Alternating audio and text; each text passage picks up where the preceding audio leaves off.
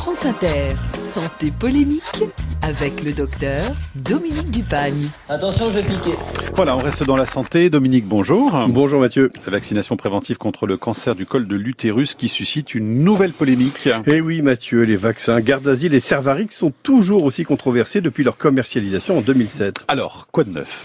Eh bien, c'est une bataille de communiqués de presse entre les pour et les contre. Cette bataille démarre le 25 mars avec un appel à la généralisation de cette vaccination aux garçons, notamment parce qu'ils participent à la circulation du virus. Les 50 signataires de cet appel sont des académies, des sociétés savantes, des personnalités scientifiques médicales et même des associations de patients. Donc le bon et l'arrière-bon médical, à l'exception notable des sociétés savantes de médecine générale.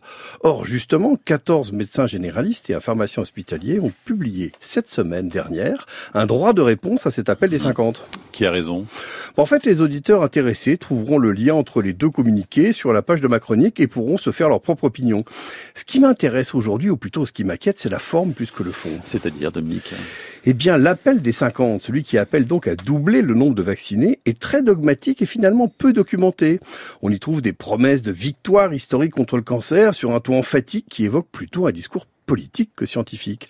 Or, à ce jour, cette vaccination est encore un pari sur l'avenir, car on n'a toujours pas la preuve qu'elle diminue le risque de cancer du col de l'utérus. Et du côté des contestataires, alors, qu'est-ce qu'on dit? Alors, alors, je précise qu'il ne s'agit pas d'antivaccinaux. Hein. Ce sont en majorité des médecins généralistes connus pour leur rigueur et leur indépendance, universitaires ou blogueurs scientifiques.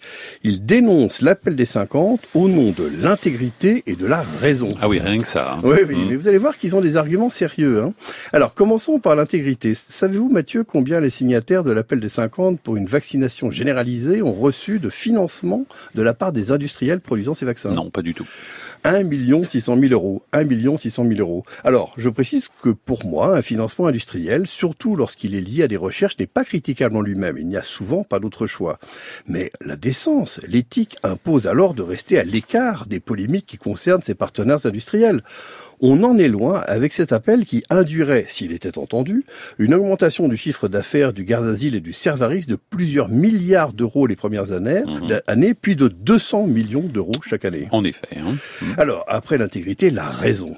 Ce qui m'a frappé dans ce droit de réponse, c'est sa solidité scientifique, ses affirmations sourcées et fiables qui contrastent cruellement avec le paternalisme de l'appel des 50. À l'heure où l'on parle beaucoup de fake news, je constate qu'un aéropage d'académies et de sociétés savantes publie un appel contenant des affirmations discutables et dont l'argumentaire finalement ne fait pas le poids face au travail de fond d'une quinzaine de médecins bénévoles. Je ne sais pas où tout ça nous emmène, mais ça m'inquiète.